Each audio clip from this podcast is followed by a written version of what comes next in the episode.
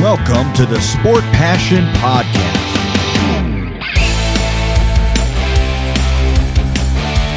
And here is your host, Lars Marendorf.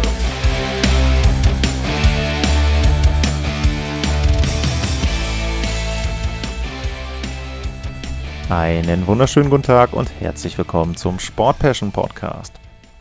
In der Vorschau auf die Saison 2022-2023 geht es in der heutigen Ausgabe um die Calgary Flames. Die Calgary Flames waren der Champion der Pacific Division in der letzten Saison. 111 Punkte waren es insgesamt, 50 Siege hatten sie. Sehr, sehr erfolgreiche reguläre Saison, nachdem sie im Vorjahr ja nicht so gut gespielt haben. In den Playoffs haben sie sieben Spiele und eine Verlängerung gebraucht, um Dallas gerade so zu schlagen. Genauer gesagt Jake Oettinger. Und dann gab es das Battle of Alberta. Das begann furios. 9 zu 6 das erste Spiel für die Calgary Flames. Aber danach war nicht mehr viel mit den Flames. Die Flammen waren erloschen und die Oilers siegten in fünf Spielen. Und dann wäre man ja wahrscheinlich davon ausgegangen, dass eine Mannschaft, die eine gute reguläre Saison gespielt hat und dann in den Playoffs vielleicht so ein bisschen geschwächelt hat, dass die da an der einen oder anderen Stellschraube etwas dreht und dass sie da versucht, so ein bisschen an den Details zu feilen. Aber die Calgary Flames, die haben im Sommer richtig, richtig viel gemacht. Der Kader sieht jetzt wirklich verändert aus und das war nicht immer und an allen Stellen ja, gewollt und das hatte eben teilweise auch Gründe, wo die Calgary Flames dann nur noch handeln konnten, nachdem sie vor vollendete Tatsachen gestellt wurden. Natürlich ging es los damit, dass die Calgary Flames ihren großen Superstar Johnny Gaudreau verloren haben. Gaudreau ließ die Flames bis kurz vor Ablauf der Frist zappeln und erklärte ihnen dann, dass er nicht verlängern möchte, dass er den 8-Jahres-Vertrag über 10,5 Millionen Dollar nicht annehmen möchte und dass er stattdessen zu den Columbus Blue Jackets geht. Und das war für die Flames natürlich sehr, sehr unglücklich, weil es sehr, sehr spät war. Das heißt, sie konnten da kaum handeln. Sie konnten natürlich dann auch ihn nicht mehr tauschen, seine Vertragsrechte tauschen und so weiter und so weiter. Und letzten Endes ja, mussten sie dann erstmal gucken, was denn der Markt so hergab oder hergeben würde in den kommenden Wochen. Und da waren sie, muss ich persönlich sagen, sehr, sehr kreativ und haben aus einer ganz schlechten Situation und aus einem ganz schlechten Beginn der Offseason, finde ich, wirklich, wirklich viel gemacht. Also Brad Treliving, der General Manager, hat da einen riesen Job gemacht für mich muss man wirklich so sagen. Also das ist ganz, ganz stark.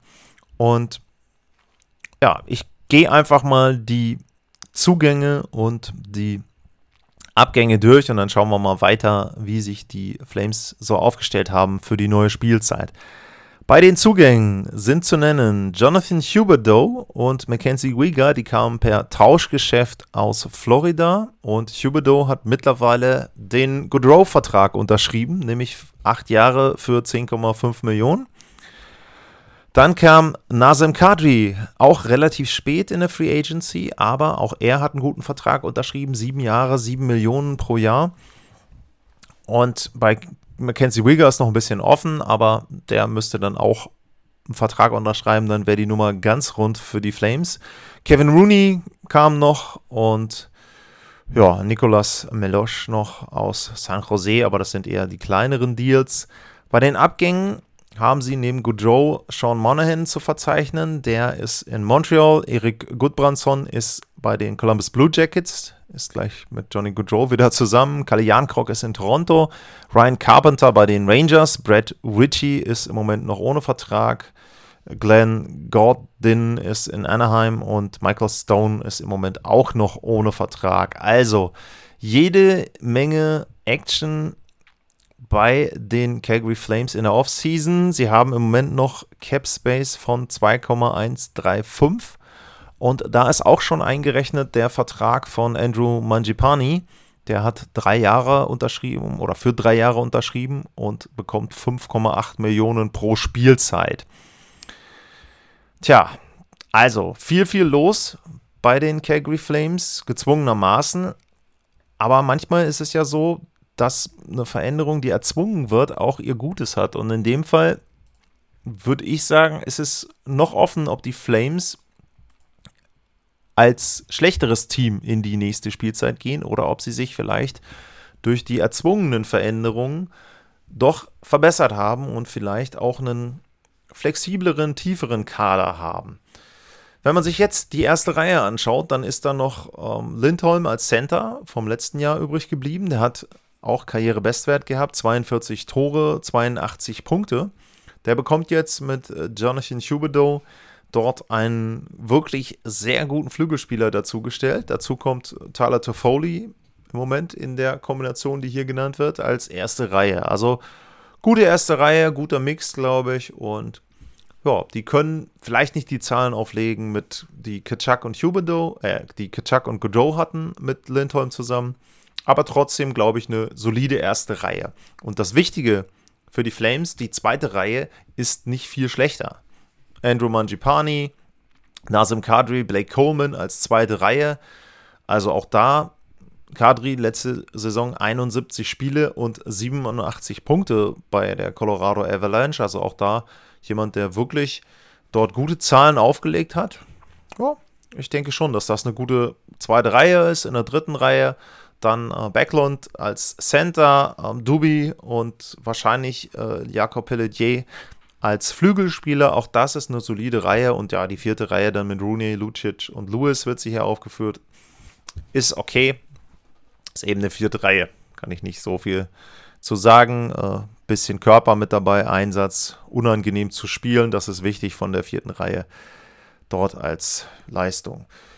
Zur Defensive der Flames ist zu sagen, dass sie vielleicht so ein bisschen auch eine No-Name-Defensive ist, dass sie aber jetzt mit Mackenzie Wieger auch eine sehr sinnvolle Ergänzung haben, weil zum Beispiel Gudbrandsson ja gegangen ist zu den Columbus Blue Jackets und Wieger ersetzt ihn dort wahrscheinlich in der Paarung, spielt dann mit äh, Tarnev zusammen, Hannafin und äh, Anderson als erstes Verteidigerpaar. Also auch das, das ist jetzt nicht unbedingt auch so eine Defensive, die irgendwie so flashy Spieler hat, sage ich jetzt mal, aber trotzdem solide und ähm, Daryl Sutter lässt ja insgesamt auch einen sehr guten Stil spielen, nicht super defensiv, aber immer mit sehr guter defensiver Struktur. Das könnte zum Beispiel auch was sein, dass äh, Jonathan Huberdeau sehr gut bekommt, wo dann eben seine Verteidigungsleistungen wahrscheinlich auch besser werden, dort im, im Verbund mit den anderen Spielern in der Struktur dann, die Sutter gerne spielen lässt.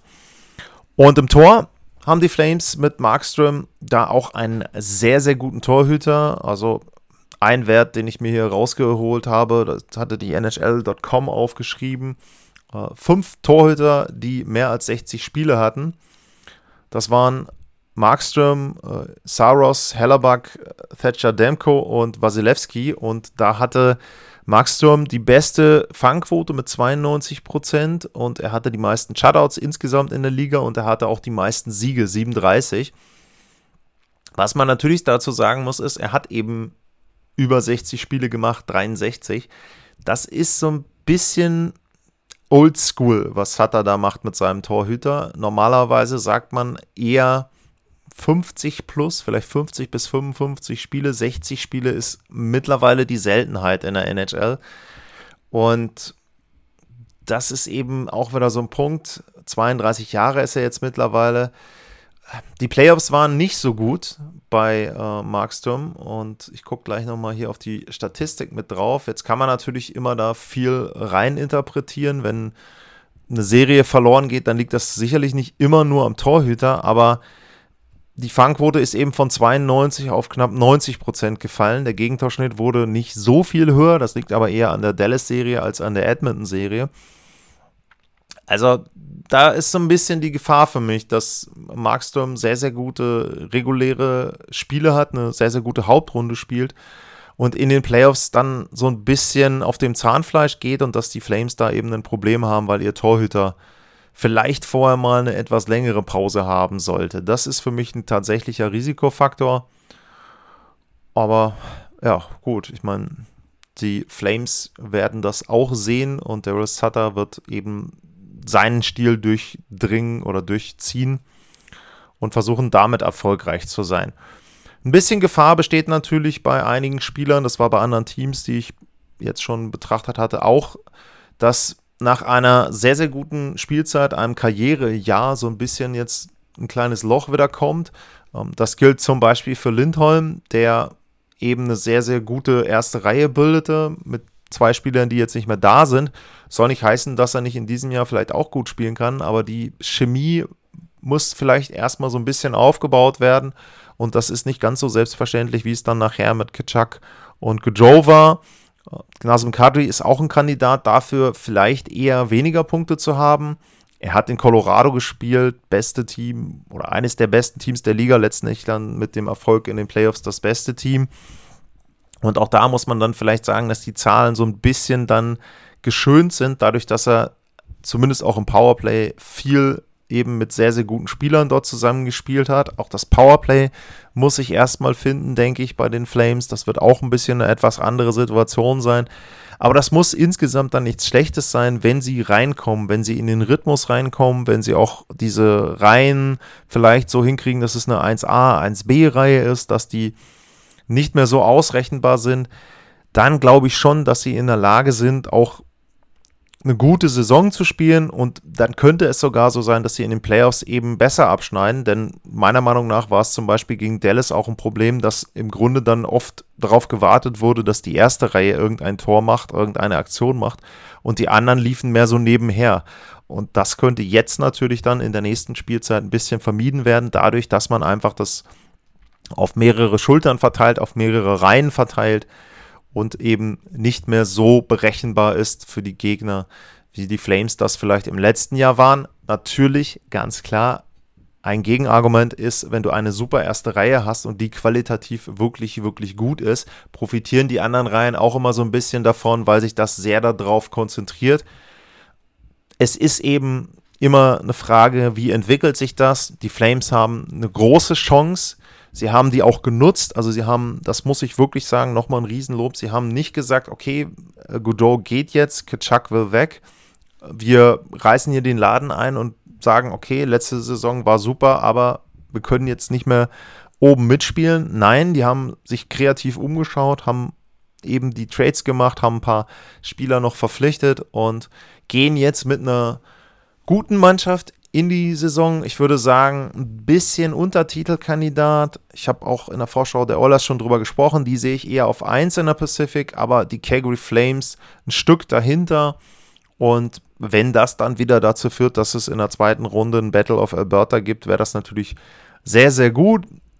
Die Vegas Golden Knights, für mich noch eine kleine Unbekannte, die da mit reinrutschen könnten, irgendwie auf drei.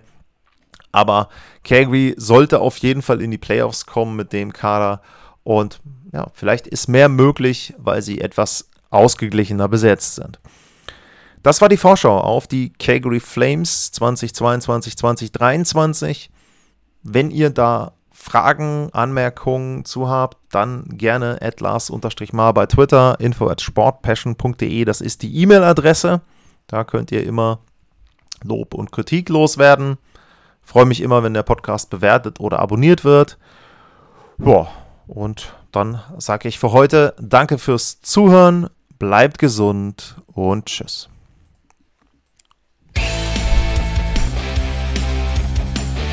Sportliche Grüße. Das war's, euer Lars.